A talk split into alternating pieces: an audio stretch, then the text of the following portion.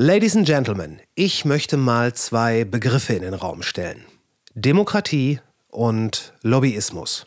Natürlich bin ich mir darüber im Klaren, dass sich jeder was darunter vorstellen kann, aber machen wir es doch mal ordentlich. Demokratie ist laut Wikipedia ein Begriff für Formen der Herrschaftsorganisation auf der Grundlage der Partizipation bzw. der Teilhabe aller an der politischen Willensbildung. Lobbyismus bezeichnet ebenfalls laut Wikipedia, die Interessenvertretung in Politik und Gesellschaft, bei der Interessengruppen versuchen, die Exekutive oder Legislative zu beeinflussen. Der namensgebende Begriff Lobby geht dabei auf den Vorraum oder die Eingangshalle des englischen Parlamentsgebäudes zurück.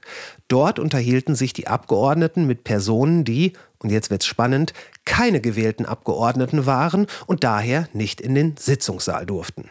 Daraus ergibt sich, dass die von ihnen vertretenen Interessen in einem demokratischen System zwar nicht unerheblich sind, aber auf keinen Fall mehr Beachtung erfahren sollten als die buchstäblich jedes einzelnen anderen. Wie gesagt, Teilhabe aller an der politischen Willensbildung.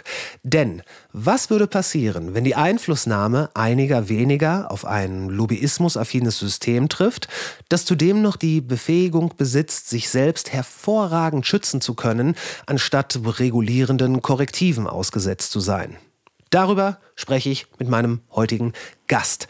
Er war von 1992 bis 2018 Mitglied der SPD, von 2002 bis 2021 Mitglied des Deutschen Bundestages und trat 2020 in die Partei die Partei ein. 2021 erschien sein Buch Lobbyland, aus dem mittlerweile ein Podcast und eine Initiative erwachsen sind.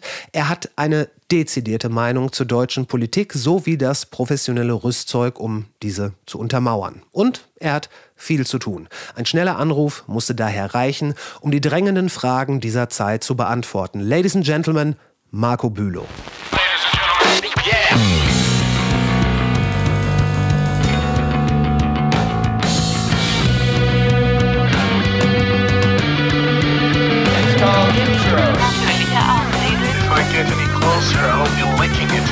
nicht ganz so schlimm oder nicht ganz so geil ist. Was wirklich drauf anlegt, könnte man Suicide bei Tiger begehen. Ja, es kann schief gehen. Und das ist also Hier werden nicht so viele Leute erschossen. 10.000 Mann, wir brauchen Pferde und Kanonen. Ich finde den Plan super. Die Welt geht zugrunde. Alles Kacke, bis nächste Woche. Viel Zeit ist nicht. Ich werde versuchen, die ich werde versuchen, dir so viel wie möglich davon abzuschwatzen, aber erstmal vielen Dank, dass du da bist. Das freut mich sehr. Bis heute knapp bemessen. Ja, ja viel zu tun. Dann, ähm, ich würde direkt zur Sache kommen, wenn das für dich in Ordnung ist. Ja, logisch. Okay. Äh, dann nehmen wir doch erstmal direkt den Elefanten im Raum. 60 Milliarden sind äh, aus der Corona-Kasse jetzt nicht in den Transformationsfonds gekommen.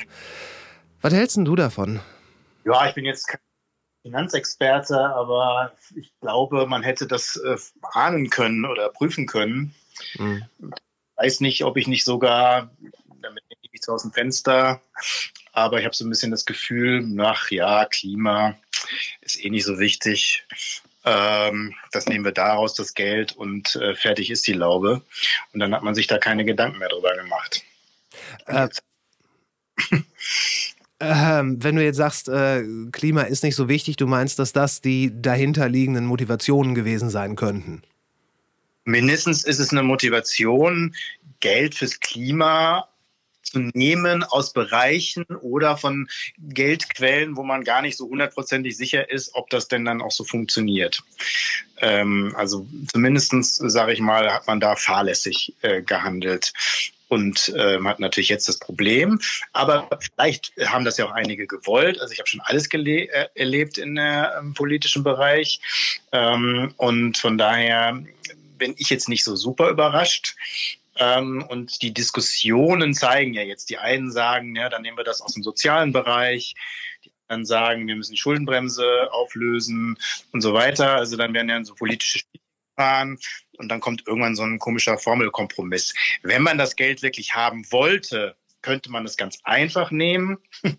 auch wenn man jetzt dieses Geld nicht hat, dann könnte man entweder da auch einen äh, Sonderfonds aufstellen. Komischerweise beim Militär und Aufrüstung ging das in von wenigen Tagen und dann mit Standing Ovation im ganzen Bundestag hatte man 100 Milliarden, zack.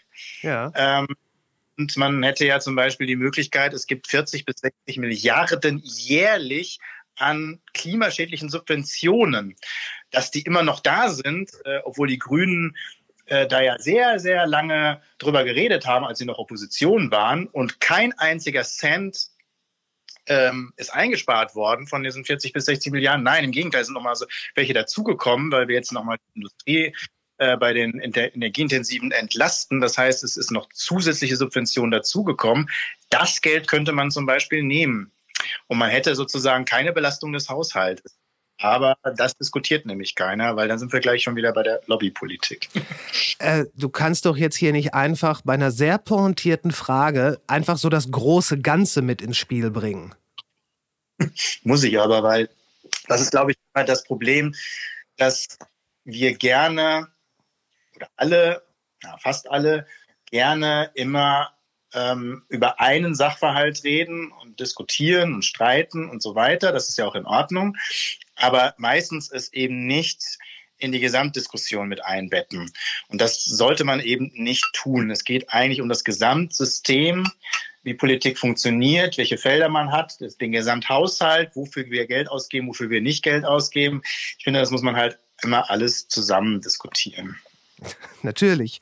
Ähm, du sagtest gerade, man hätte auch einfach das Geld nehmen können. Klar, das mit dem Beispiel mit der Bundeswehr, das, ähm, das ist ja fast noch das Groteskeste von allen, weil es halt auch so naheliegend ist. Ähm, also ist dieses ganze Ge Geschachere um Zahlen und äh, auch die, die Ausführungen, die man jetzt vor dem Hintergrund dieses Urteils gehört hat, ist das, lenkt das eigentlich davon ab, dass man das Geld theoretisch hätte? Ja, das sowieso. Also nat natürlich steckt immer dahinter, wie geht man überhaupt mit diesem ganzen Geldsystem um? Also es ist ja irgendwie auch Quatsch zu sagen, wir haben das Geld nicht. Ähm, Lind hat einen Spruch gebracht, ähm, mit weniger Geld bessere Politik machen. ich habe dann hätte dann gerne geantwortet, ähm, dann bitte mit weniger Politikern bessere Politik machen. Mhm. können, wir übrigens, können wir übrigens auch Geld einsparen, nicht nur Leute. Ähm, nein, wenn wir das Geldsystem so nehmen, wie, wie wir es heute machen, ähm, gibt es Möglichkeiten. Ähm, dann gibt es aber natürlich auch Möglichkeiten, also so eine Schuldenbremse, mittlerweile ganz viele auch neoliberale Ökonomen äh, halten das ja gar nicht für sinnvoll. Äh, Länder wie USA, wo wir mal hingucken, äh, haben sowas überhaupt nicht ähm, und geben relativ gerade in Krisenzeiten und schwierigen Zeiten sehr viel Geld aus. Äh, und das schert da überhaupt niemanden. Ähm, China, äh, USA, also die Hauptmächte, die sich da immer mehr etablieren, ähm, da fragt doch keiner nach, ob die jetzt besonders verschuldet sind oder nicht, sondern es fragt danach, äh, wo sie Geld investieren und was daraus wird aus dem Geld. Das ist sozusagen die einzige Frage. Dann gibt's natürlich, könnte man auch noch über Geldtheorie insgesamt sprechen. Ne? Also können wir nicht sowieso eigentlich viel mehr Geld drucken, möglich machen und investieren? Ist es nicht eh nur ein Vehikel, dieses Geld, äh, für was anderes? Also, aber die Diskussion führen wir ja sowieso äh, nicht, obwohl wir es eigentlich müssten. Deswegen haben wir immer wieder, die, wo jeder um seine Euros kämpft ähm, und wo jedes Thema um seine Euros kämpft. Und am Ende sehen wir halt, äh, dass bestimmte Dinge dann immer gerne auf der Strecke bleiben und dass es auch gerne benutzt wird, ähm, die Sozialausgaben in Grenzen zu halten, äh, möglichst vielleicht äh, eben nicht in Zukunftsdinge zu investieren und in Klimaschutz und Umwelt sowieso auch nicht. Mhm. Ich also ich offenbare mich jetzt mal gerade, du, du, hast es gerade äh, von dir selber gesagt, du bist kein Finanzexperte. Ich kann von mir behaupten, ich bin noch viel weniger Finanzexperte. Aber wenn man jetzt so hört, ja, wir, wir haben Schulden gemacht und so weiter und so weiter, oder wir dürfen nicht mehr Schulden machen, wie kann man sich das denn so ganz einfach vorstellen? Angenommen, wir würden jetzt noch fünf Jahre Schulden machen. Milliarden um Milliarden, keine Ahnung, irgendeine fantastische Zahl. Wer kommt denn dann hinterher zu wem und sagt, ich hätte jetzt gerne mein Geld wieder? Und vor allen Dingen, wenn der damit ankommt, wer, wer sagt denn dann oder sonst? Ja, das ist ja das Geflecht. Also normalerweise, wenn der Staat Schulden macht, kommt da keiner. Ne, das Einzige, was man ähm, realpolitisch dann betrachten muss, ist, dass diese Schuld natürlich im Haushaltsposten berücksichtigt werden muss und dass eventuell die Zinsen davon bezahlt werden müssen. Jetzt haben wir aber lange, lange zum Beispiel die, die, die Situation gehabt, dass, dass man ja noch nicht mehr groß Zinsen zahlen musste, weil die Zinslast natürlich super gering war, erst recht, wenn man ähm, das Geld aufnimmt. Dann gibt es natürlich die Diskussion, der Staat kann ja selbst entscheiden, ob er Geld druckt zusätzliches. Hm. Gibt es da Grenzen für, weil du natürlich nicht, äh, natürlich davon zu viel druckst und so weiter, dann werden andere Dinge abgewertet. Ähm, dann wird das sozusagen im Wirtschafts- und Geldsystem, was wir haben, äh, nicht auf Dauer funktionieren. Aber eine höhere Verschuldung ähm, ist erstmal überhaupt nicht äh, tragisch äh, und auch nicht problematisch. Ich habe immer die, die Position, ich weiß, da gibt es auch noch andere, aber ich habe immer die Position vertreten, ähm, würde mich auch nicht verschulden ohne Ende. Aber wenn das Geld angelegt ist, jetzt nicht für irgendein äh, Abenteuer, also dafür, dass wir zum Beispiel unsere Kriegsgeräte aufrüsten ähm, und dann vielleicht ähm, unsere Grenzen äh, vielleicht mit Waffen verteidigen, ähm, sondern dafür, dass es uns zugutekommt, ähm, dafür, dass wir sozusagen eine höhere Bildung haben, was ja eine Zukunftsinvestition ist, dafür, dass wir äh, vielleicht uns eben auf den Klimawandel einstellen. Ähm, äh, und ähm, diese Dinge, die sozusagen zukunftsträchtig sind, dann finde ich, äh, kann man diese Schulden gut vertreten, selbst wenn man äh, nicht äh, eine andere Geldtheorie hat, ne, die, die es ja eben auch gibt. Absolut. Das wären dann ja Investitionen in ja in Dinge, die auch für die Bevölkerung und so weiter etwas Gutes herbeiführen. Das ist also ja buchstäblich Investitionen in die Zukunft. Staat ja übrigens. Ne? Also ich meine, kein Mensch von denen, die jetzt so eine komische Position mit dieser Schuldenbremse beziehen, also Merz, Lindner, die würden niemals, als sie noch äh, nicht so reich waren wie jetzt, äh, hätten niemals ein Haus äh, gekauft, nur wenn sie das Geld zusammen haben. Sondern die haben wahrscheinlich alle ihre ersten Häuser, äh, Wohnungen, sonst was gekauft und haben sich natürlich verschuldet dabei. Aber sie wussten, dass es eine, eine gute Investition ist, weil sie natürlich dann zwar äh, die mussten zwar Zinsen zahlen, die mussten es abbezahlen, aber es gehörte irgendwann ihnen. Und ähm, solche Investitionen, da wird keiner privatwirtschaftlich wird, wird fragen, ob das in Ordnung ist. Das machen alle. Und das ist, ist ja auch äh, eine, richtige Vorgehensweise. Ähm, und wenn man sich leisten kann, natürlich geht, geht, das nicht für alle, aber dieser Staat kann es sich leisten. Mhm. Das ist sowieso mit dem, ähm, mit dem Haus- oder Wohnungskauf und dafür dann Zinsen aufnehmen, das ist eine gute Analogie. Aber äh, was, was mich gerade viel mehr interessiert, wie reich ist denn Christian Lindner? Wenn ich das wüsste. Ähm, keine Ahnung, kann man ja nur schätzen, aber man sollte jetzt nicht von seinem Ministersalär ausgehen.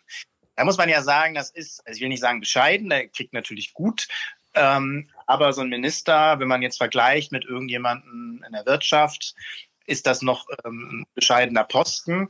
Aber davon sollte man ausgehen. Er hat diverse Diäten bekommen, Übergangsgelder. Ich glaube, er ist auch gleichzeitig Bundestagsabgeordneter und Minister. Das sind ja auch schon mal wieder zwei äh, sozusagen Gehälter, die er dann kriegt. Ähm, und ja, dann hat er natürlich viel davon gelebt, dass er Nebenverdienste hatte, ne? Vorträge hält. Ich weiß nicht, in welchen Aufsichtsräten er gesessen hat äh, oder noch sitzt. Ähm, der läppert sich natürlich einig zusammen. Das heißt, ähm, der wird ähm, seine Schäfchen mehr im Trocknen haben. Ich meine, so ein März hat sich ja selber mal zum Mittelstand erklärt, aber das ist natürlich Quatsch. Ne? Also die werden, werden beide nicht nur zu den Prozent, sondern meine Schätzung ist, dass die zu den obersten zwei Prozent äh, gehören von Vermögen. Du kennst das wahrscheinlich sowohl aus diesen äh, Celebrity Net Worth Listen, aber auch zum Beispiel bei Professoren, wo dann steht, welche Drittmittel sie äh, angeworben haben oder eingeworben haben.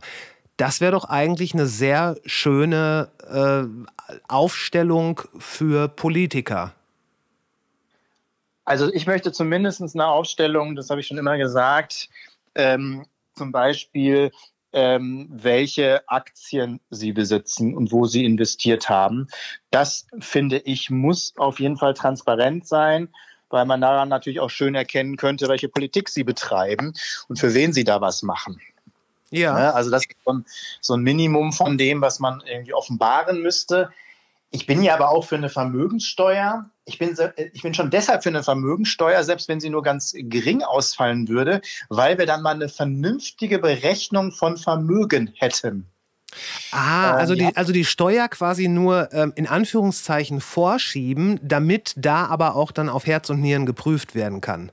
Ja, weil wir haben in, die Vermögensforschung in Deutschland ist total kompliziert und fast nicht vorhanden, weil wir das immer nur einschätzen können. Das sind immer nur Schätzwerte. Ähm, als DIW hat er jetzt mal, hat er zum Beispiel mal ihre Werte hochgesetzt von dem, was sie glauben, wie viel die obersten 10 oder 1 Prozent besitzen, weil man das immer nur so schätzen kann, weil es ja keine richtigen Angaben gibt. Wenn es aber eine Vermögensteuer gäbe und selbst wenn die nur bei 1 Euro liegt oder 1 Prozent oder was auch immer, dann ähm, würde sozusagen immer offenbart, wie die Vermögenslage, ich meine, da würden ja immer noch versteckte Dinge und kriminelle Dinge dann da äh, unterschlagen werden, aber dann hätten wir zumindest mal einen gewissen Überblick. Und natürlich wäre das mal dann spannend, äh, dass die Politiker sich dem auch mal ähm, offenbaren, weil es ist ja ein Kritikpunkt von mir, ist ja mal, wie der Bundestag zusammengesetzt ist. Ähm, es ist ja eine Bildungsgruppe und es ist auch eine relativ äh, enge Vermögensgruppe, die da sitzt, hauptsächlich, egal von welcher Partei. Und ähm, das ist natürlich problematisch, weil sie ja eigentlich Politik für die gesamte Bevölkerung machen sollten. Aber gibt ja auch Untersuchungen dazu, egal welche Regierung, egal mit welchen Farben, sie machen eigentlich hauptsächlich immer Politik für die obersten zehn Prozent. Mhm. Glaubst du, wenn es so eine, so eine Liste, einfach so eine offizielle, transparente Liste über die Vermögenswerte, wenn es die gäbe, Glaubst du, dann würde sich insofern was ändern, als dass äh, die Bevölkerung anders über einige Politikerinnen und Politiker denken würde? Ja, wahrscheinlich schon, aber wahrscheinlich wären sie natürlich noch frustriert. das ist, ja, das ist immer so die Gefahr. Ne? Das ist ja auch mit, mit all dem, was ich mache, gibt es ja immer diese ganz große Gefahr, dass ähm, wenn ich Vorträge halte oder so, und dann, oh, ich wusste, dass es schlimm ist oder ich dachte, es ist schlimm, aber ich wusste nicht, dass es so schlimm ist ich erhöhe natürlich damit, und mit sowas würde man natürlich nicht gerade die Zufriedenheit erhöhen äh, oder Gelassenheit der Bevölkerung, sondern natürlich eher die Frustration erhöhen. Und ich hoffe natürlich immer noch, dass eine Frustration eher dazu führt oder Enttäuschung, dass man versucht, dieses System zu verändern und nicht nur ähm, dann eine andere Partei mal wählt. Und erst recht nicht, dass es natürlich umschlägt, dass dann Parteien auf einmal Zulauf bekommen, äh, die das System eigentlich auch nicht ändern wollen, aber dann irgendwie nochmal ganz antidemokratische äh, Methoden anwenden wollen. Ja, das ist immer so die große Gefahr, dass der Nutznießer von so einer Geschichte dann äh, nochmal ganz woanders zu suchen ist. Äh, und das, das ist ja was, was sich äh, heutzutage mehr und mehr abzuzeichnen scheint, wenn man sich die äh, Ergebnisse zum Beispiel der AfD ansieht. Ja, genau. Ja, das ist, weil das ist halt, das ist natürlich vielschichtig, warum das so ist. Aber natürlich ist ein großer Grund, vor allen Dingen jetzt oft über diesen Aufzug, den es jetzt noch in den letzten Monaten oder Jahr dazugekommen ist, dass die Menschen total unzufrieden sind mit den anderen Parteien und teilweise aber auch mit dem System meine, es gibt, da gab neulich mal wieder eine Umfrage, die Gott sei Dank auch mal sowas befragt hat und nicht nur immer, wen würden Sie denn wählen, weil das ist ja auch nur eine Momentaufnahme. Da wurde gefragt, also insgesamt, eine, also eine Demokratie wünschen sich immer noch deutlich über 80 Prozent. Mhm. Halten das immer noch für, für das beste System. Dann sagen aber über die Hälfte mittlerweile, dass diese Demokratie, die wir jetzt haben, eben nicht mehr für sie ähm, das äh, Nonplusultra ist. Ähm, Im Gegenteil. Und dass es eben eine hohe Unzufriedenheit gibt. zudem gibt es ständig Umfragen, ähm, wo man auch mal ankreuzen könnte, keine dieser Parteien. Das finde ich eigentlich immer so am, am ehrlichsten, so eine Umfrage, wo eben nicht nur CDU, FDP, bla bla bla steht, sondern auch, der, äh, auch angegeben könnte, keine der Parteien. Und keine der Parteien, ähm, und das ist sehr gut deckbar mit dem ähm, AfD-Aufzug, ähm, hat jetzt unglaublich äh, dazugelegt und ist bei mittlerweile deutlich über 50 Prozent. Übrigens auch, da sind die jetzt schon sozusagen nicht dabei, die AfD ankreuzen. Ja. Und trotzdem hat eine der Parteien immer noch deutlich über 50 Prozent.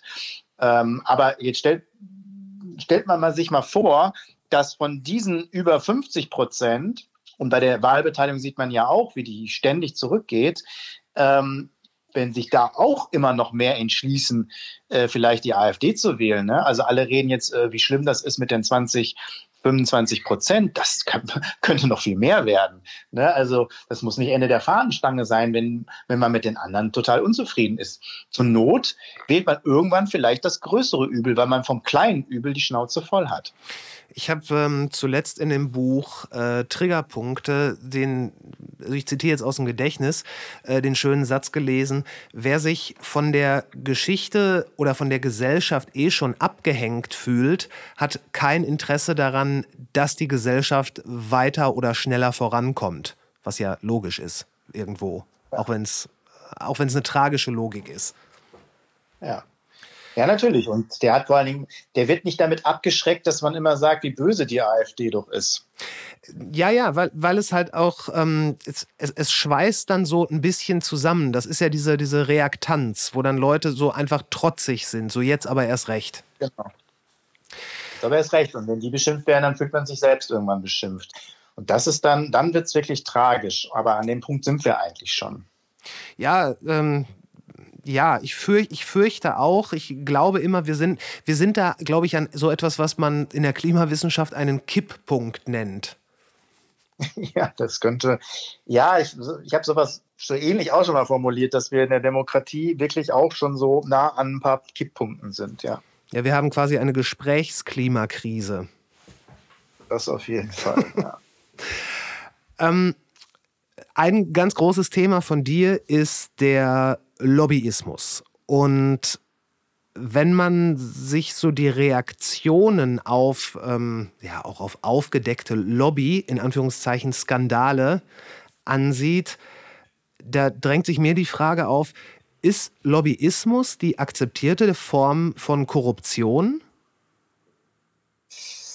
Äh, ja, also es geht zumindest in die Richtung. Also es ich spreche dann gerne von legaler Korruption. Naja.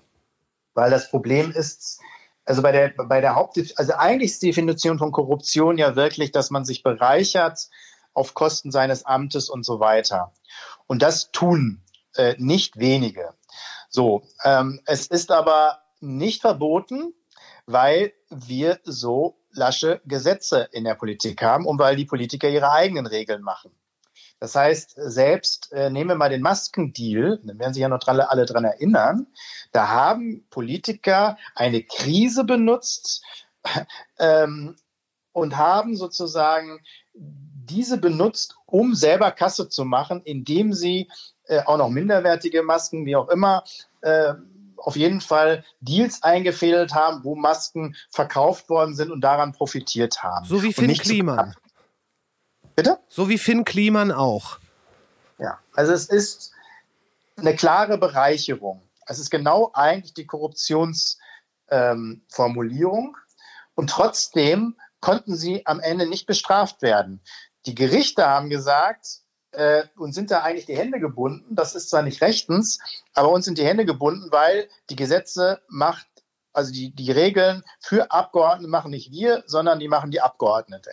Also das heißt, wir haben schon eine Art Staat im Staat. Wir haben schon eben, wir sind nicht alle gleich vor Gesetz, sondern wir haben Sonderregeln für Politiker. Und das ist schon alleine eine Tatsache, die ein Witz ist, weil sie die Gewaltenteilung ja auch aufhebt. Ne, das heißt, für bestimmte Sachen können äh, Abgeordnete nicht bestraft werden. Und das öffnet natürlich die Tür zur Korruption äh, ganz erheblich. Und trotzdem ist Lobbyismus natürlich noch ein bisschen was anderes. Lobbyismus ist erstmal ja eine Art Interessensvertretung, die ja durchaus legitim auch ist. Also nicht nur legal, sondern auch legitim ist. Das Problem, was wir aber haben, ist, deswegen unterscheide ich ja zwischen Profitlobbyisten und Interessensvertretung, dass ein Teil, und das ist der größere Teil des Lobbyismus, über Geld funktioniert und natürlich auch klar äh, zugunsten von Profitlobby, also von, von, von Konzernen und von, von Profit agiert. Auch das kann man doch vertreten.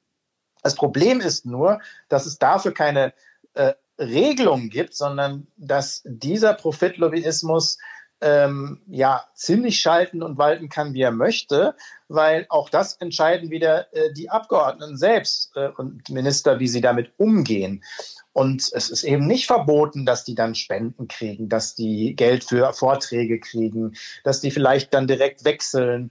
Das ist alles nicht verboten und deswegen gibt es so eine Art legale Korruption und die sozusagen ja, resultiert aus einem Teil des Lobbyismus. Also ich, ich habe das gerade richtig verstanden, dass die ähm, vereinfacht versprochen, dass Politiker, die Gesetze machen, die für die Bevölkerung gelten, dass es da dann nochmal unabhängige Regeln für die Politiker selber gibt, die sie auch machen. Ja, genau. Also darf, entschuldige, also darf der Porsche-Fahrer entscheiden, wie schnell er fährt, während alle unter 60 PS sich an die Verkehrsregeln äh, halten müssen? Ja, so könnte man das übersetzen. Ja, also es ist ja erstmal jetzt nicht unüblich, ne, dass ähm, das mit den eigenen Regeln, ich würde das jetzt äh, ändern, weil das ja, wie man sieht, nicht funktioniert. Ja. Also unter, ein Unternehmen, wir nehmen mal ein normales Unternehmen, die machen ja für ihre Mitarbeiter auch Regeln. Hm. So, ne? Ja. Und eigentlich ist es sogar so, dass die meisten Unternehmen, gerade wenn sie nicht so klein mehr sind, haben eine Compliance-Abteilung. Das heißt, die haben eine Abteilung, die genau auch sagt, was du darfst und was du nicht darfst. So, ähm, und da halten sich normalerweise Mitarbeiter. Auch wenn sie nicht daran halten, müssen sie damit rechnen, dass sie natürlich schnell gefeuert sind und weg sind. Ähm, sowas gibt es aber im Bundestag nicht. Also es gibt keine Compliance-Abteilung. Du kannst auch eigentlich nirgendwo nachfragen, was man darf. Du kannst irgendwie ins Gesetzbuch gucken und da gibt es nur sehr lasche Vorschriften, was man nicht darf. Also was man nicht darf, es gibt eine Regel, die man, wo man es nicht darf. Also wenn ähm, mir jetzt ein Konzern, wenn ich, ich bin Abgeordneter noch, ein Konzern sagt mir, okay, Sie geben mir 10.000 Euro, wenn ich bei der Abstimmung XY äh, dafür oder dagegen stimme, zum Beispiel. Mhm. So, wenn das schriftlich fixiert ist, dann werde ich auch bestraft. Äh, und das fliegt auf. Ne? Mhm. So, aber sowas fixiert natürlich keiner schriftlich. Aber wenn dieses, dieser, dieser Konzern sagt, pass mal auf, wir geben dir in dem nächsten Wahlkampf äh, so und so viel tausend äh, Geld Spende ähm, oder du trittst einfach zwei, dreimal bei uns auf und dann kriegst du ähm, Geld für den Vortrag, dann ist das äh, völlig äh, legal äh, egal ob natürlich ähm, sie natürlich da, dafür eine Gegenleistung erwarten. So, ne, das ist, äh, und das ist das Problem. Das wäre nirgendwo sonst möglich, aber äh, bei uns Abgeordneten und bei den Ministern und so weiter. Wir haben zwar jetzt ein Lobbyregister, wir haben ein paar Regeln geschaffen nach den Skandalen, die es gab, aber viele Sachen sind immer noch super legal und die nicht ganz legal sind, werden kontrolliert. Da kommen wir dann auch wieder zum Porsche-Fahrer. Das heißt, selbst wenn der Porsche-Fahrer Regeln hat, kontrolliert er sich selbst. Wunderbar. Das heißt, also wenn ähm, ein Abgeordneter auffällig ist oder irgendwas passiert, dann kann jetzt nicht äh, die Polizei kommen oder dann irgendein Gericht, sondern dann kontrolliert das die, das Bundestagspräsidium. Naja, und wie die kontrollieren, das kann man sich ja halt vorstellen. Ne? Vor allen Dingen, wenn da zum, so jemand zum Beispiel sitzt wie der Herr Kubicki, äh, der gleichzeitig äh, Cum-Ex-Verbrecher ähm, vertritt ne, als Anwalt äh, noch und äh, zig Nebenjobs hat und ähm, ja auch klar äh, gegen solche Regeln ist ähm, und das auch immer postuliert. Also dann kann man sich natürlich vorstellen, wie das dann am Ende kontrolliert wird. Ja, also ich, ich glaube, da gibt es ähm, gibt's so den einen oder anderen Raum für Verbesserungen. ja. Aber, aber was, ich, was ich auch nicht verstehe oder nicht verstehen will. Ähm, wir hatten den Maskenskandal, dann hatten wir irgendwann den Skandal mit der Autobahnmaut. Immer Sachen, wo, wo richtige Beträge auch im Raum standen. Wieso werden diese Politiker nicht auch oder nicht einfach vom, äh, vom Wähler abgestraft? Wieso dürfen sich diese Leute, wieso haben diese Leute noch eine Berechtigung, sich irgendeinem Regierungsgebäude auf 100 Meter zu nähern? Ja, das ist im Augenblick auch die spannendere Frage fast, weil normalerweise, genau, kommen ja, also erstens glaube ich, wird natürlich ganz viel nicht veröffentlicht, ne, kommt nicht ans Tageslicht. Ja. Ne? Also ich habe ja ganz viele Sachen erlebt, die auch alle nicht ins Tageslicht gekommen sind. Ähm, und selbst wenn man sie raushaut, ähm, muss man sagen, gibt es häufig ein Schweigen im Walde bei den Medien. Ne? Selbst bei Dingen, die Journalisten recherchieren und dann vielleicht in einem Medium veröffentlichen, gibt es häufig keine Reaktion bei den anderen. Und damit ist das Thema dann auch schnell wieder gegessen. Und damit kriegen es ja auch die meisten Leute überhaupt nicht mit, wenn was passiert. Das ist das Erste, was man sagen muss. Da muss man sagen, da funktioniert halt auch nicht unsere fünfte oder vierte Gewalt. Ähm, weil sie sozusagen sich auf manche Sachen draufsetzt und die werden hochgepusht ohne Ende. Aber es liegt gar nicht daran, ob das jetzt besonders äh, illegal dann war oder illegitim war, sondern einfach nur, weil sie äh, auf so einen Zug aufspringt. Und dann gibt es viele Dinge, die sie gar nicht äh, diskutieren und gar nicht berichten. Und Lobbyismus gehört meistens nicht dazu, wo sie berichten. Äh, liegt natürlich auch daran, weil bei denen auch einige im Boot sind. Ne? Also es gibt zum Beispiel ähm, diese Talkshows, ähm, die sind ja gar nicht, die werden zwar im öffentlich-rechtlichen ausgestrahlt, aber das öffentlich-rechtliche hat überhaupt gar keine, ähm, die kauft aber im Prinzip äh, das ein. Das heißt, da gibt es einen, dem gehört ein Konsortium oder eine Medienagentur. Ähm, das ZDF bezahlt die dann für ein, zwei, drei Jahre und dann gibt es sozusagen einen Chef, das ist meistens der Moderator, dem das gehört. Und der entscheidet alleine, welche Gäste, was er da erzählt und was er nicht erzählt. Mhm. Gleichzeitig ist dieser äh, Moderator dann aber auch gerne mal äh, für Vorträge gebucht oder für äh, parlamentarische Abende oder sonst was, die er dann moderiert für unglaublich viel Geld. Das heißt, die sind genauso im Lobby-Sumpf äh, wie, wie einige Politiker. Und da muss man sich also nicht wundern, dass dann teilweise darüber auch nicht berichtet wird und in so einer Talkshow dann auch nicht über Lobbyismus gesprochen wird beispielsweise. Das heißt, also ein Teil kriegt die Öffentlichkeit oder einen großen Teil kriegt die Öffentlichkeit gar nicht mit und es wird auch nicht so skandalisiert. Äh, und wenn es dann doch mal so passiert, auch das kommt ja immer wieder vor, ähm, hat man schnell wieder ein anderes Thema und lässt los. Und da habe ich mittlerweile das Gefühl, dass die meisten in der Bevölkerung davon ausgehen, dass ja sowieso alle so sind. Ja, also, dass die Politik ist ein schmutziges Geschäft, die sind sowieso korrupt. Und ich will nicht sagen, damit findet man sich irgendwann ab, aber das hakt man irgendwie so ab. Das ist irgendwie nichts mehr Neues und ähm, machen ja eh alle, was halt Quatsch ist. Ähm, aber dadurch ähm, wird auch keiner mehr irgendwie ähm, besonders zur Rechenschaft gezogen. Naja. Aber mich überrascht es trotzdem auch immer wieder, wie dreist es dann ist. Also nehmen wir mal diese, diese, diesen Fall von Jens Spahn, der dann während Corona seine Partys feiert und Leute einlädt, die 9.900 Euro spenden. Auch das wieder so eine Grenze, die ist nämlich so, da musste man das nicht angeben bei den unter 10.000, die, die man spendet. So, und ähm, das ist ja dann doch mal äh, öffentlich geworden. Aber das hat nicht lange angehalten. Und äh, kurze Zeit später war er zwar kein Gesundheitsminister mehr, aber das lag ja nicht daran. Ja. Äh, und dann wird er in den Medien gepriesen als äh, jetzt neuer Energieexperte, obwohl er 20 äh, Jahre keine Energiepolitik, also eigentlich sein ganzes Leben nie Energiepolitik gemacht hat. Das heißt, ähm, es wird dann auch gar nicht mehr kritisch nachgefragt. Also ich, wenn ich eine Talkshow hätte oder sonst was, dann würde ich den jedes Mal wieder damit konfrontieren und sagen, machen Sie das denn immer noch? Wie sieht denn das aus und so weiter. Aber nee, dann ist er der seriöse Energiepolitiker.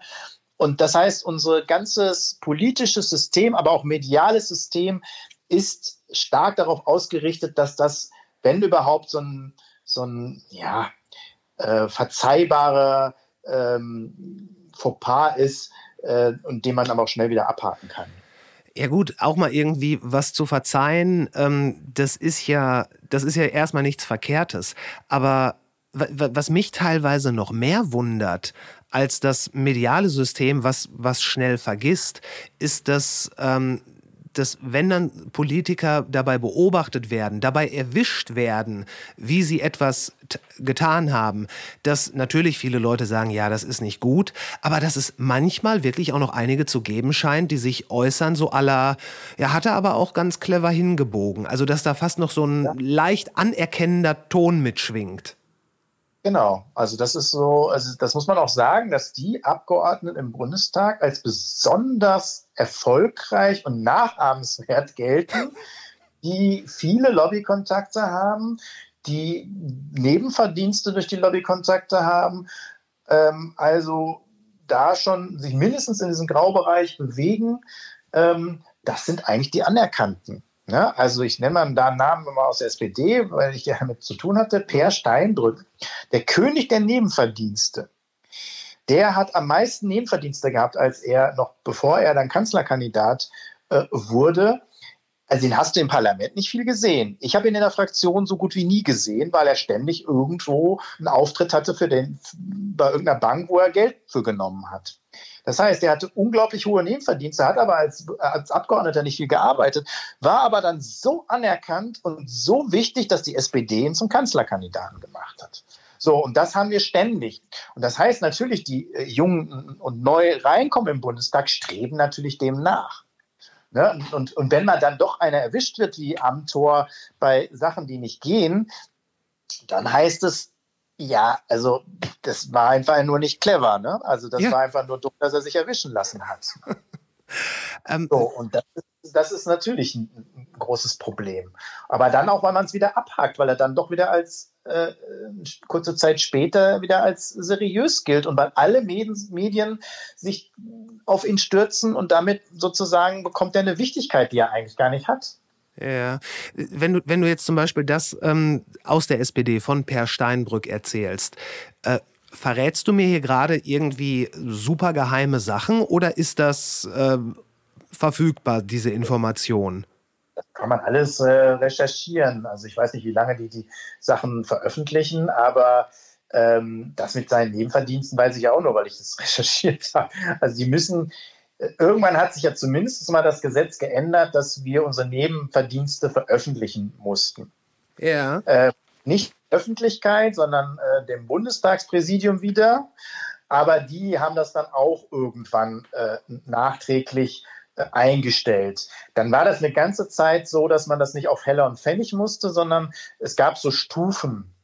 Also irgendeine Nebentätigkeit, äh, wo ich 500 bis 1000 Euro für gekriegt habe, obwohl ich glaube, das ging erst ab 1000 los. Also es gab noch so, eine, so einen Freibereich und so weiter. Und darauf, da, damals genau war das zu der Zeit, wo das dann in diesen Stufen war. Und da konnte man erkennen, da war er auf jeden Fall an der Spitze der Nebenverdienste. Und da war dann angegeben, äh, Vortrag äh, Bank so und so, Vortrag Bank, Bank, Bank so und so, Vortrag Bank so und so. Ne? Also vor allen Dingen also in, in der Finanzwirtschaft, muss man sagen. Mhm. So, das heißt, ähm, da konnte jeder drauf zugreifen. Aber glaubst du, dass das irgendein Thema war, als er Kanzlerkandidat wurde? Ich würde, ja, also ich hätte es gerne, ja. Das war es aber nicht. Und es war noch nicht mal ein Thema, äh, als er schon Kanzlerkandidat war von den anderen Parteien. Weil natürlich sie genau wissen, sie haben diese Experten genauso in ihren Reihen. Deswegen hat man sich zwar über, also der größte Skandal von Per Steinbrück war ja, dass er den Stinkefinger gezeigt hat auf irgendein so Bild. Darüber hat sich ganz Deutschland echauffiert damals. Äh, und die Medien haben das hoch und runter gespielt. Aber dass er sozusagen hohe Nebenverdienste hatte, und zwar in einem Sektor, wo er eigentlich auch politisch verantwortlich war und auf der anderen Seite aber wenig im Bundestag war. Das hätte man auch rausfinden können, hätte man mal vielleicht, das weiß ich jetzt, weil ich da war, aber das hätte man natürlich auch rausfinden können. Das hat niemand berichtet. Ähm. Ich verstehe langsam, warum Leute bei deinen Vorträgen irgendwann so ein bisschen deprimiert rausgehen. Sorry, dass ich dir das sagen muss. Ja, ich weiß. Ähm, und was machen Sie beruflich? Ich deprimiere Menschen. Dafür, das kann ich gut, ja. ähm, du sagtest gerade, äh, weil es ist ja auch, wenn politische Gegner, oder hier nochmal zu diesem Beispiel mit den 60 Milliarden, da stürzen sich jetzt natürlich Leute aus der CSU auf die Grünen und äh, sagen eine Kernschmelze der Ampel voraus und was nicht alles. Also der Ton ist ja rau, aber gleichzeitig sagst du jetzt, äh, wenn es um äh, so Lobbyarbeit und Nebenverdienste geht, da halten am besten alle ihren Mund, weil die selber ein paar Leichen äh, im Keller haben und gar nicht so tief verscharrt. Genau, ja. Also das ist mittlerweile, also vielleicht jetzt mit äh, einzige Ausnahme sind die, sind die Linken. Also einmal natürlich kommen sie auch gar nicht in so in die Bredouille, in Anführungsstrichen. Äh, aber sie schließen ja zum Beispiel auch Konzernspenden und so weiter aus. Alle anderen machen das. Ne? Also die Grünen waren früher mal eine Ausnahme aber die haben sich genauso etabliert und machen das ganze Spiel mit. Und man kann ja auch mal genau gucken, die Staatssekretäre, die die hatten, wo die gelandet sind. Ne? Also beim Hauptgegner BASF zum Beispiel. Also mhm. das ist, ähm, das ist ja überall total üblich mittlerweile. Natürlich gibt es noch Unterschiede zwischen den Fraktionen, aber äh, die sind gar nicht mehr so groß. Ähm, und ja, man weiß sozusagen, dass das wird einem dann ja aufs Brot geschmiert, wenn man jetzt einen anderen da hops gehen lässt. Wenn das die Öffentlichkeit schon gemacht hat, also die Medien, und da hätten sie sozusagen für mich halt eine, eine, eine wirkliche Kontrollfunktion, hm. weil ich habe schon gesagt, die Gerichte scheiden teilweise aus, weil sie sozusagen, also die eigentliche äh, Gewalt, die da ist, scheidet aus, weil wir unsere eigenen Reden haben. Also müsste die Öffentlichkeit, also die Medien eine besondere Rolle spielen. Aber wenn die das nicht machen und da keiner äh, sozusagen ausgekramt wird, ähm, dann wird, werden sich die anderen alle hüten, äh, aus, der, aus einer anderen Partei einen anzuschwärzen, weil sie genauso wissen, okay, dann gibt es sofort einen Return und dann ist einer von uns dran oder ich selbst. Es ist, äh, es ist zauberhaft. Ähm, du hast gerade die Linke erwähnt.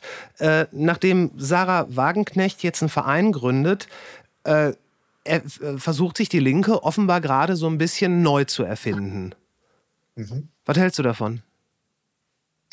Ja, wir, wollen, wir werden sehen, ob das klappt. Ne? Also das ist also für mich ist das eine logische Konsequenz, dass das jetzt passiert und das muss jetzt auch passieren, weil mal ganz ehrlich, das, was in der Linken abgelaufen ist, war eine Lose-Lose-Situation. Ja, also das war für Sarah und alle, die äh, auf ihrer Seite sind, äh, eine totale Lose-Situation, ähm, aber auch natürlich für die Gesamtlinke und für alle anderen äh, also die eher so die Gegenposition bezogen haben.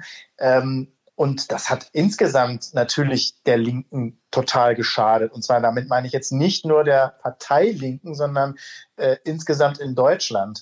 Ähm, und das muss jetzt irgendwann mal aufgelöst werden. Und deswegen, aber ich würde auch sagen, es gibt jetzt eine, es gibt jetzt eine gute Chance, übrigens für beide. Ne? Also ähm, da ähm, was auszumachen.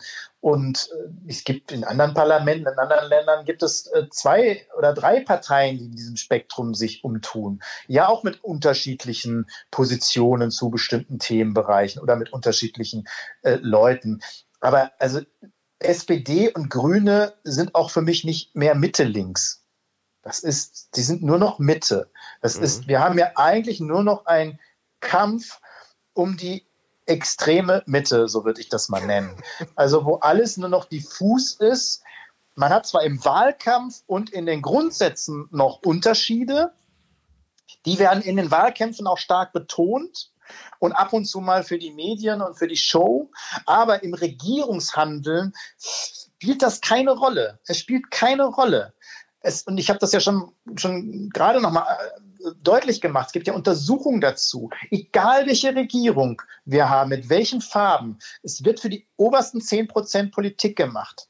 Und es wird eine Lobbypolitik betrieben. Auch das Ministerium von Habeck macht die gleiche Lobbypolitik, die vorher auch da war. Mit manchen anderen Auslegern, aber im Prinzip hat er die Gaslobby genauso gehuldigt äh, wie das ein, der, der Vorgänger oder der Vorvorgänger auch gemacht hat. Ähm, und vor allen Dingen, wenn man sich das Finanzministerium anguckt, da ist es ja noch schlimmer. Es ist völlig egal, wer Finanzminister ist. Ob Schäuble, ob Scholz, ob Lindner, die machen alle die gleiche Politik. Und von daher ähm, muss es ja wenigstens dann eine, eine, irgendeine Partei geben, die eine Opposition fährt, außer der AfD. Ansonsten heimst die AfD alles ein, weil das die einzig erkennbare Oppositionspartei ist. Das hat die Linke sich lange verbockt und deswegen müssen sie die Chance jetzt wahrnehmen, ähm, sich zu erneuern, vielleicht auch zu öffnen, äh, Leute noch einzubeziehen, reinzuholen, äh, die politisch auch was verändern wollen, weil ich sage mal, es gibt sehr, sehr viele, die insgesamt sehr enttäuscht sind äh, von der Politik der SPD, den Grünen oder auch generell, ähm, aber eben auch ganz sicher nicht zur Linken gegangen wären, wo die sich selber nur mit sich selbst beschäftigt haben mhm. und eigentlich nicht wirklich noch ähm, als starke Opposition ähm, erkennbar war. Ja, viel Friendly Fire und so.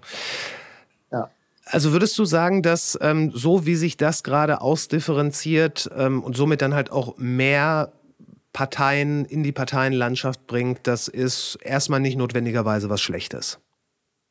Nee, also vielleicht, also ich glaube ja, dass sich generell was ändern muss. Aber ähm, das würde auf jeden Fall ein bisschen wieder die Tore öffnen. Wir bräuchten aber auch ein anderes Wahlsystem. Äh, also diese 5%-Hürde ist einfach auch ein Witz. Wir brauchen ein bisschen mehr Vielfalt und wir müssen dann noch Leute reinholen. Ich glaube, wir brauchen noch eine Ergänzung durch äh, Bürger, Bürgerinnenräte. Äh, das halte ich für wichtig. Aber auch in der Parteienlandschaft muss sich einiges ändern. Also ich, ich würde ja am liebsten auch eine Partei haben, ne, so eine Antikorruptionspartei, die sich nur auf sowas konzentriert, weil das, glaube ich, auch wirklich notwendig wäre ähm, da auch aufzuräumen äh, und da einen Schwerpunkt zu setzen. Aber insgesamt brauchen wir mehr Vielfalt. Da bin ich fest von überzeugt. Parteien müssen sich aber auch generell mal überlegen, ob sie noch zeitgemäß sind. Ne? Also ob das überhaupt noch ein Modell ist für die Zukunft, ob man nicht äh, auch da andere Wege gehen muss, andere, ein, andere Zuschnitte haben müssen, weil im Augenblick sind das ja eigentlich nur noch Wahlvereine. Ne? Ja. Da kommt die Partei nochmal, da wird sie nochmal wichtig ne, um Wahlkampf zu betreiben, ein Programm aufzustellen, bla. Ansonsten sind sie doch nicht wichtig. Die nicken alles ab, was gemacht wird in der Regierung. Und wenn sie nicht in der Regierung sind, ja, dann machen sie irgendwie Opposition. Das ist aber dann auch vielen irgendwie egal. Ähm, und ansonsten verwalten sie sich doch nur noch. Dass da wirklich lebendige Debatten stattfinden, die dann irgendwie eine Einigkeit münden, wo man dann äh, wirklich äh, dann auch äh, dafür kämpft, das ist doch alles fast vorbei. Also die Parteien insgesamt haben in 20 Jahren die Hälfte ihrer Mitglieder verloren.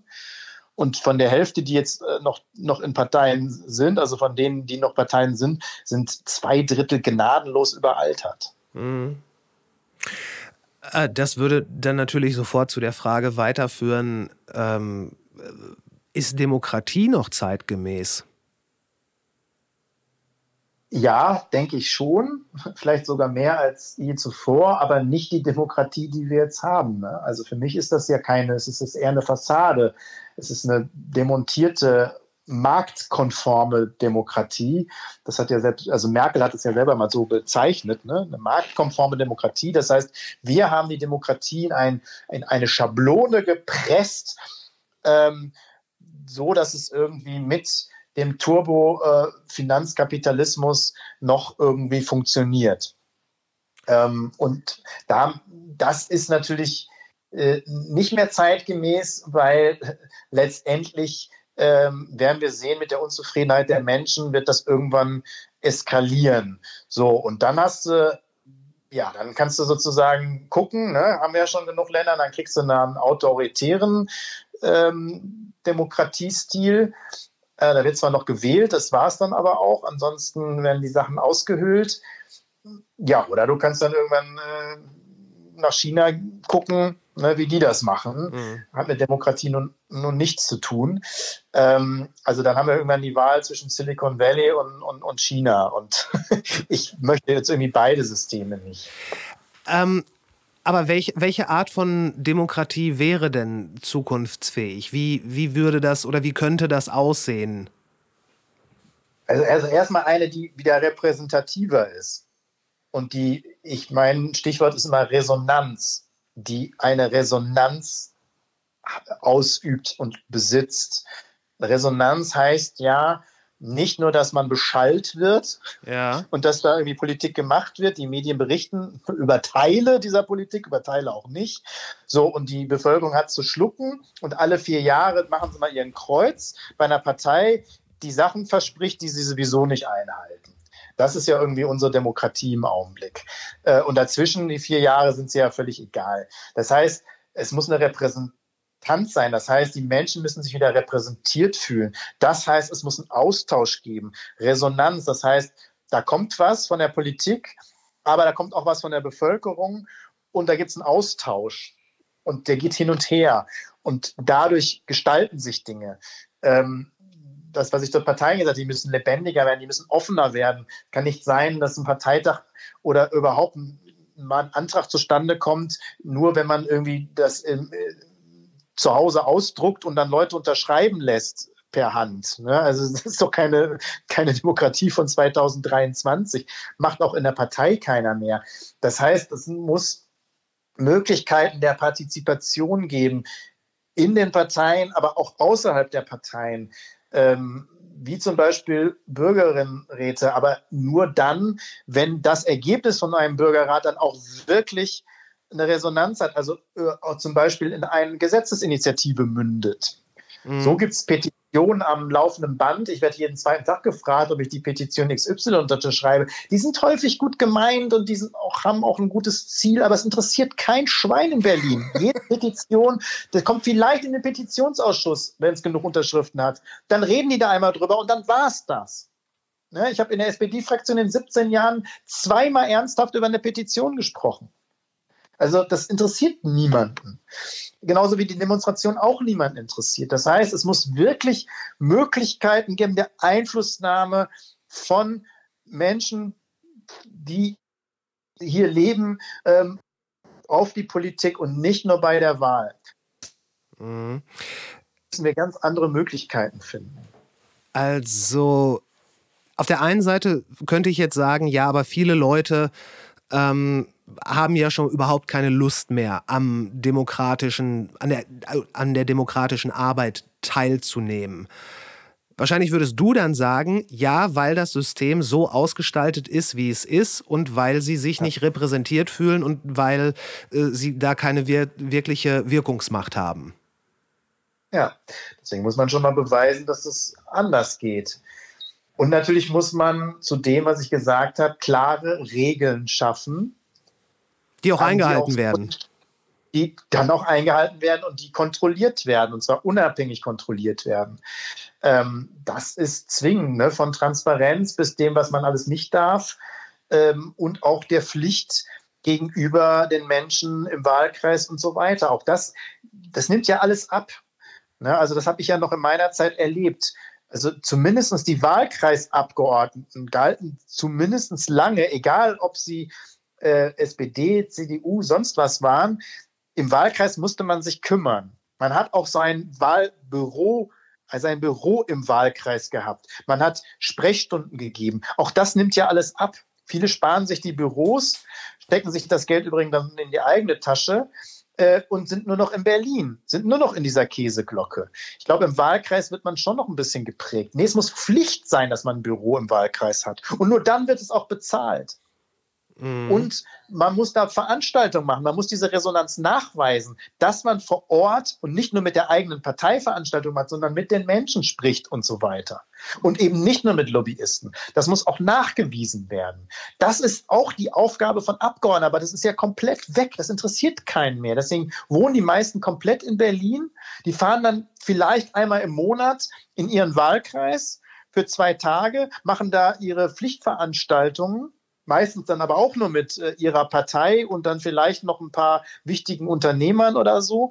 Und dann sind die, rauschen die wieder weg. Ne? Und dann sind sie den Rest irgendwie in Berlin. Das geht nicht. Ne? Das muss anders gestaltet werden. Das muss auch kontrolliert werden. Das heißt, es muss klare Regeln geben. Es muss ein anderes Wahlsystem geben, dass es, dass es repräsentativer ist. Ich finde es auch ein Witz, dass irgendwie 16- und 17-Jährige, die müssen den ganzen Scheiß, den wir hier beschließen, die ganzen nächsten Jahrzehnte noch ausbaden, dürfen aber immer noch mit 16, 17 haben unglaublich viele Verantwortungen und Pflichten, dürfen aber nicht wählen.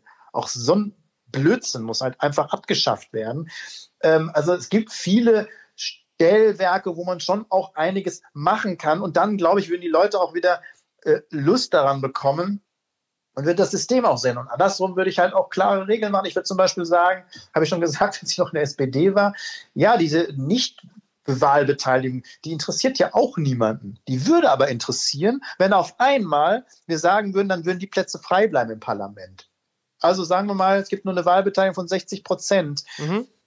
Dann würde ich sagen, dass mindestens also ich würde schon irgendwie so eine Grenze ziehen und sagen, ne, also ab 80 Prozent ist das okay mit der Wahlbeteiligung oder ab 85 Prozent. Aber alles, was drunter ist, wird abgezogen von den Mandaten. Dann bleiben die Plätze leer oder werden verlost. Dann wollen wir mal sehen, wie schnell sich die Parteien auf einmal um die Nichtwähler kümmern würden. So gehen die ganzen Nichtwähler uns doch am Arsch vorbei, es interessiert niemanden, übrigens auch die Medien nicht, die äh, berichten da nicht mehr drüber. Die Zahlen sind übrigens ganz schwer zu finden, wer dann am Ende gewählt hat. Früher war das immer ein wichtige, wichtiger äh, Begriff, so und so viele haben gewählt und so viele haben nicht gewählt. Heute interessiert das kaum noch. Echt? Und die Parteien jetzt erst recht nicht mehr. Ja, man muss richtig suchen. Es gibt noch die Meldung tagsüber, äh, ja, bis 15 Uhr haben im Vergleich zu vier Jahren so und so viel gewählt. Abends bei der ersten Prognose, danach interessiert es nicht mehr.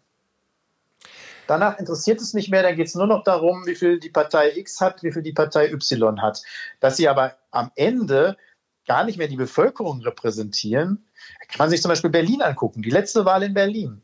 Hm. Ich habe das mal ausgerechnet. Hm. 3,5 Millionen wohnen in Berlin. Mhm. Davon ist schon mal ein Teil nicht wahlberechtigt. Obwohl sie ja sozusagen mit allem leben müssen, was die Politik verabschiedet. Dann sind fast eine Million nicht wählen gegangen von okay. denen, die wählen dürfen.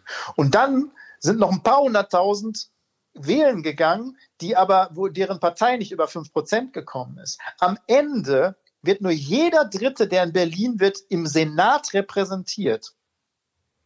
Und da muss man sogar sagen, noch sagen, mit der Spitze, dass bei der CDU, es gab eine Umfrage an dem Tag der Wahl, die Hälfte, die die CDU gewählt hat, die so also am meisten Stimmen gekriegt hat, die Hälfte, die sie gewählt hat, wollte sie gar nicht wählen, wollte nur den anderen einen pinnen, weil sie von dieser anderen Regierung genug hatte. Und die anderen, die zweitstärkste Partei ist die SPD, die hat hauptsächlich Wahlwerbung gemacht, die CDU zu verhindern, mit Plakaten rot-schwarz, wie schlecht die CDU ist, wie gut die SPD ist. Aber wer die SPD gewählt hat, hat, ähm, hat am Ende die CDU gekriegt. Ähm, und das ist unser Wahlsystem. Und nur ein, nur jeder dritte Berliner wird wirklich im Senat äh, repräsentiert.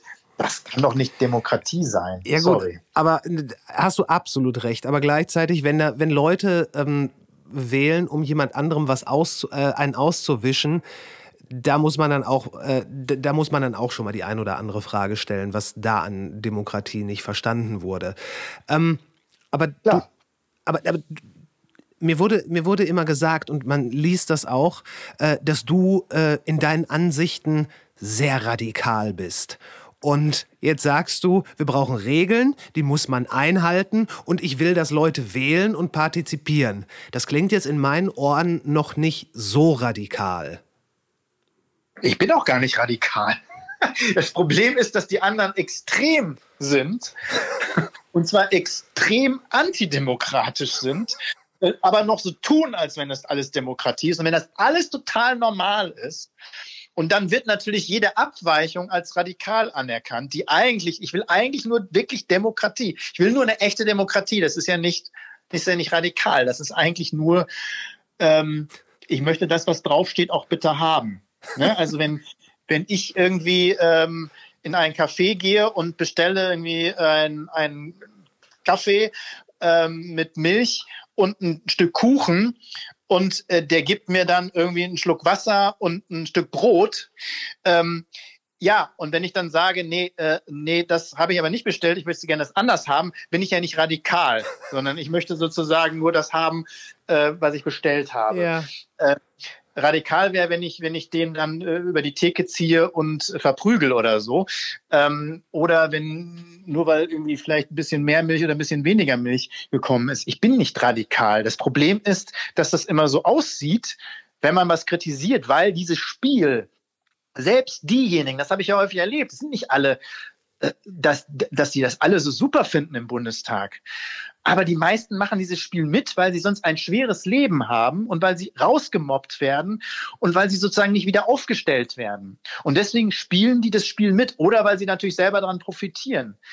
Aber wer das nicht tut, der gilt natürlich als radikal, der dann auch letztendlich die Konsequenz zieht. Ich meine, ich hätte diesen Wahlkreis noch dreimal gewonnen. Ja. Die Partei hätte mich immer wieder aufgestellt in Dortmund und in Dortmund wirst du gewählt und wenn da ein Besenstiel steht, wenn da SPD draufsteht. Immer noch.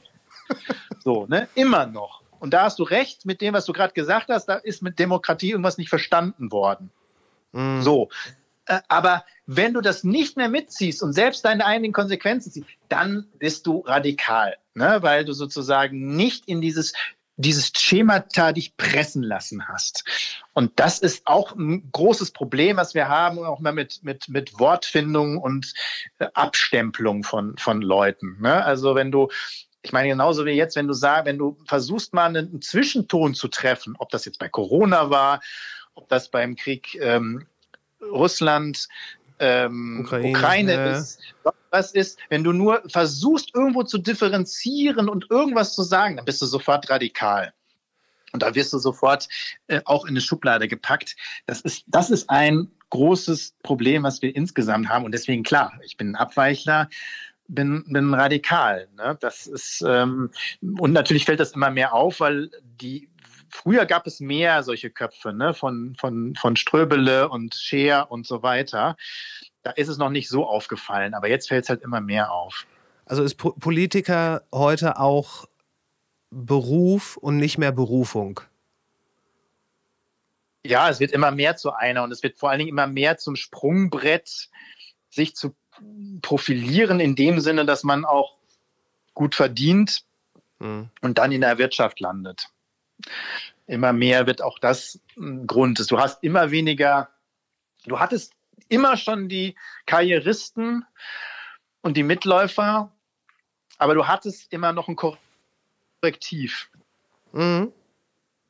So nenne ich das in der Politik. Du hattest viele, die auch mal anders gedacht haben, die sich quergestellt haben, die ähm, Stopp gesagt haben, die Idealisten waren. Ähm, und das war ein Korrektiv für die anderen. Die anderen gab es schon auch immer ne, egal in welchem Jahrzehnt und so weiter. Aber es gab ein stärkeres Korrektiv schon in den Parteien, die irgendwann gesagt haben, nee, also jetzt ist wirklich mal Schluss.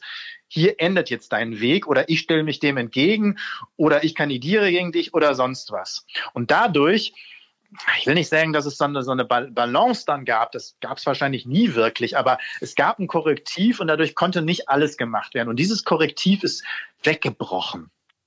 Ne, also guck dir die Users heute an spätestens, wenn ein User ein Mandat hat, egal wie radikal der, früher hießen die, heißen die auch, waren die auch super radikal. Wenn du User-Vorsitzender bist, kannst du radikal ohne Ende sein. Du kannst sagen, was du willst, bist, links, bist fast linksextrem. Aber spätestens, wenn du ein Mandat hast, brichst du sofort alles ab, was du sozusagen an provokanten oder mal andersdenkenden Positionen gemacht hast. Und das war nicht immer so. Ne? Es hat zumindest eine Zeit lang gebraucht. Heute ist das so. Guck dir jeden der an. Ich meine, wir haben so viele junge Grüne und mhm. Jusos im Parlament, die vorher fast die Revolution ausgerufen haben. Was haben sie denn gemacht im Parlament? Nichts haben sie, außer schönen Insta-Fotos, haben sie nichts auf die Kette gebracht. Sie machen alles mit, alles. So, ne? Und das ist ein Witz. Das war so nicht eine Zeit lang. Es gab dieses Korrektiv. Heute gibt es das nur noch irgendwie ja, auf dem Papier äh, vorweg den Wahlkämpfen und dann verschwindet das alles spätestens dann bei denen, die das Mandat haben, also die die äh, Macht dann ausüben. Ähm, und da könnte man so viel machen. Also ich meine, Users und junge Grüne, so viel gab es noch nie im Parlament. Also die haben mehr Mitglieder im Parlament, also Abgeordnete als die FDP. Hm. Jetzt stell dir mal vor, die würden wirklich mal die Welle machen. Was dann los wäre und was man für Dinge erreichen könnte. Ja, aber warum aber tun nicht. sie es denn nicht? Ja, nichts. Nein, da wird demonstriert irgendwie, äh, wenn Bergbau, äh, also wenn, wenn RWE irgendwo anrollt, dann sind die an vorderster Front und demonstrieren. Und dann stimmen sie aber dafür, dass irgendwie für das Lobbygesetz, was RWE schützt im Parlament. Also da, da verstehe ich dann auch die Welt nicht mehr. Ja, weil sie tun es nicht, weil sie so denken, sie machen Karriere und weil sie Angst haben, ähm, ja, dass sie weggeschoben werden und dann das letzte Mal äh, kandidiert haben. Das ist ähm, offensichtlich, aber sie könnten, wie gesagt, das System ja sogar verändern jetzt. Ja, sie sitzen ja quasi äh, in der Nähe zumindest der Plätze, wo dann auch Gesetze verabschiedet werden. Also wenn man irgendwo was verändern kann, dann ist das ja da schon nicht so verkehrt. Da muss man es da machen, weil sonst macht man es nie. Ja. Das, ich meine, ich kenne dieses auch schon von früher dieses, diese Leier habe ich auch Abgeordnete kennengelernt, nach dem Motto, na ja, jetzt bin ich zwar Abgeordneter, aber ich kann jetzt immer noch nicht groß meinen Mund aufmachen, weil jetzt muss ich erstmal noch hier Karriere machen oder auf wichtigen Posten sitzen und dann mache ich es. Aber das ist eine komplette, ja, das ist eine Illusion, weil je höher du kommst, desto mehr wirst du das Spiel mitmachen. Ne, das, da muss ja schon Kanzler werden, um wirklich was verändern zu können äh, im Großen. Ähm, und das äh, wirst du ja nicht, wenn du nicht vorher glattgespült wirst. Also das, das ist eine große Illusion. Ne? Also das Parlament ist genau der Ort, wo man damit anfangen muss. Das ist, sonst passiert es einfach nie. Glaubst du, das ist eine Illusion, die Sie vor sich selber aufrechterhalten? Also, oder glaubst du, das ist eine Lüge? Oder, oder meinen die das doch ernst, wenn die sagen, ich muss hier erstmal noch, aber dann? Das ist eine Mischung. Also ich habe beides kennengelernt. Ich hatte einen guten Kollegen, ähm, der wirklich inhaltlich sehr gut aufgestellt war, mit mir im Ausschuss saß und der, da weiß ich hundertprozentig, dass es dem um die Sache ging. Mhm. Und der hat aber trotzdem dann ganz viel geschluckt und mitgemacht und wollte höhere Positionen. Dann ist er auch stellvertretender Fraktionsvorsitzender geworden. Dann ist er auch Staatssekretär geworden. Und irgendwann hat er halt erlebt, dass es, äh, dass keine Position ausgereicht hat, um wirklich was äh, von dem, was er wollte, umzusetzen. Ähm, der hat es dann irgendwann begriffen. Aber ähm, das ist, glaube ich, eine Mischung. Ne? Also manche glauben das wirklich, manche reden sich es natürlich auch nur ein, um es sich ein bisschen schön zu reden. Ne? Also dieses schlechte Gewissen vielleicht, was sie vielleicht doch noch haben, irgendwie äh, loszuwerden. Und dann nach der Zeit ist es, nach der Zeit hat man auch dieses schlechte Gewissen nicht mehr, sondern dann gehört es einfach dazu, dass man das abgelegt hat. Ich glaube schon, dass relativ viele noch, werden auch weniger, aber es sind noch relativ viele, die ins Parlament kommen, die schon auch was bewegen wollen und was verändern wollen. Aber das schleift sich dann sehr schnell ab. Und leider sind es auch immer weniger, die ins Parlament kommen, die eigentlich sind die schon vorher glatt geschliffen. Und wie gesagt, ich habe ja über die Jungen geredet. Lange habe ich immer auf die Jungen gehofft die mhm. reinkommen. Mittlerweile muss ich sagen, sind die Revolutionären eher noch die Älteren, die wissen, dass sie nicht nochmal antreten. So nach dem, die ne? nichts mehr zu verlieren haben. Ja, mehr zu verlieren, die machen dann schon mal eher den Mund auf. Aber das reicht natürlich nicht aus. Das Korrektiv, wie gesagt, wird insgesamt kleiner. Und wenn du also als ich anfing, da hatten wir in der Bundestagsfraktion eben nicht nur zwei, drei, die mal anders gedacht haben, was gesagt haben, sondern da hatte man auch 10, 20 oder vielleicht sogar 30, 40. Und dann hast du eine andere Debatte. Ne, mhm. Wenn dann Ernst Ulrich von Weizsäcker aufsteht, wenn Hermann Scheer aufsteht, wenn, äh, also da stehen dann irgendwie fünf, sechs auch gestandene äh, Leute auf und halten eine andere Position dagegen dann passiert da auch was. Und dann trauen sich natürlich auch mehr. Aber genau das bricht zusammen. Wenn dann hinterher, wenn du dann nur noch mit vier, fünf bist, dann kannst du es irgendwann, das habe ich ja erlebt, ne? Dann, dann, bist du immer derjenige, der aufsteht. Irgendwann ist es dann einfach, weißt du, es ist fast ein Running Gag. Ne? Ja. Dann, ähm, dann hat da, dann weißt du, das hat jetzt keinen Sinn mehr. Ne? Das, wenn es immer weniger werden. Ja, weil, weil irgendwann denkt man, okay, da, da passiert gerade was Blödes, deswegen muss ich mich jetzt hier, äh, jetzt werde ich mich erheben dagegen. Und wenn man dann jedes Mal aufsteht, dann stellt man fest, okay, wenn ich das jetzt noch einmal mache, dann wirke ich hier wieder blöde. Genau, weil dann bist du irgendwann nicht mehr ernst genommen. Und ähm, dann verschießt du dein Pulver. Und vor allem, du siehst ja, dass selbst wenn du vorher Gespräche geführt hast, wenn es drauf ankommt, dann ducken sich die meisten dann doch weg. Ne? Das ist halt einfach so. Das, ähm, und dann weiß man, wer den längeren Hebel hat. Ne? Und das ist gerade, wenn man an der Regierung ist, ähm, schwierig. Da brauchst du halt dann auch Leute, die das tun und mit dir dann auch stehen. Ne? Dann kannst du was verändern.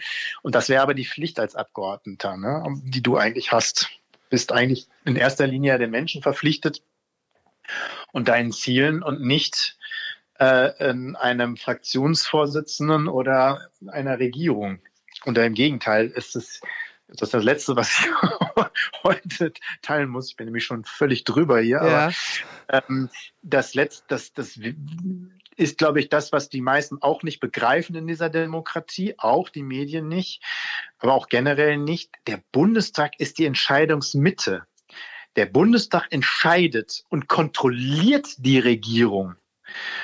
Das ist eigentlich vorgesehen in unserer Demokratie, aber das tut ja überhaupt nicht mehr wir haben eigentlich da eine, eine, eine, Auflösung der Gewaltenteilung. Die Regierung kontrolliert alles. Die Regierung bestimmt alles. Fast alle Gesetze macht die Regierung und verlässt sich darauf, dass die Mehrheit im Bundestag das abnickt. Und das tut sie auch. Fast alle Gesetze kommen sozusagen aus dem Bundestag so wieder raus, wie sie von der Regierung reingebracht worden sind.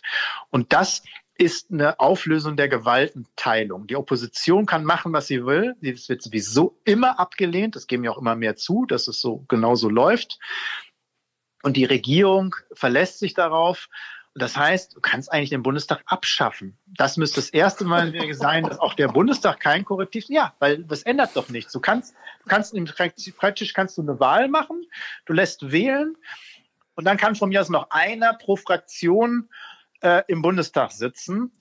Ähm, du sparst viel Geld. Der eine hat dann 163 Stimmen, der andere hat 145 Stimmen, der andere hat so und so viel Stimmen. Und der sagt dann immer bei der Abstimmung, ja, okay, so und so und so. Weil genauso laufen Abstimmungen.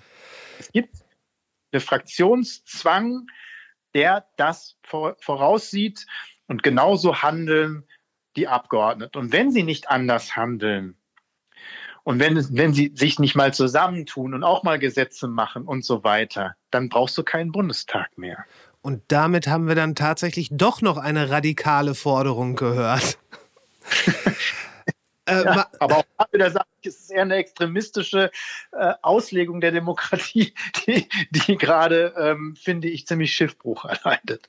Aber gut. Das stimmt. Marco, ich danke dir für deine Zeit. Du hast äh, sehr, äh, sehr viele, sehr interessante und sehr deprimierende Sachen gesagt. Äh, vielen Dank dafür. Gerne.